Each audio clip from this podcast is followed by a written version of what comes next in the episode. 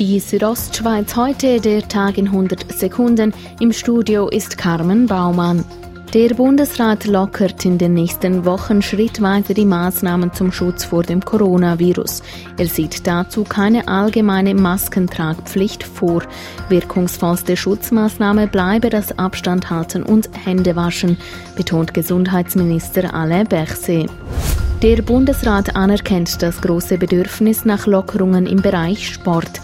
So sollen in einigen Tagen bereits wieder gewisse Sportarten erlaubt werden, sagte Sportministerin Viola Amherd. Das betreffe Sportarten, in denen Körperkontakt vermieden und die Hygienevorschriften sowie das Social Distancing eingehalten werden können. Solche Sportarten sind zum Beispiel Tennis oder Golf. Noch hat der Bundesrat nicht entschieden, ab wann die Bergbahnen ihren Betrieb wieder aufnehmen können. Diese Ungewissheit hat negative Auswirkungen auf den Vorverkauf der Saisonkarten. Einige Unternehmen haben darum den Vorverkauf bis Ende Juli verlängert. In der Hoffnung, wenn man äh, gegenüber dem Gast kann vermitteln dass ein äh, Bergbahnbetrieb ab Mitte Juni wieder möglich wäre, sagt der Direktor der Bergbahnen Arosa Philipp Hohlenstein. Ende März hat die Bündner Regierung ihr Coronavirus-Hilfspaket von 80 Millionen Franken präsentiert.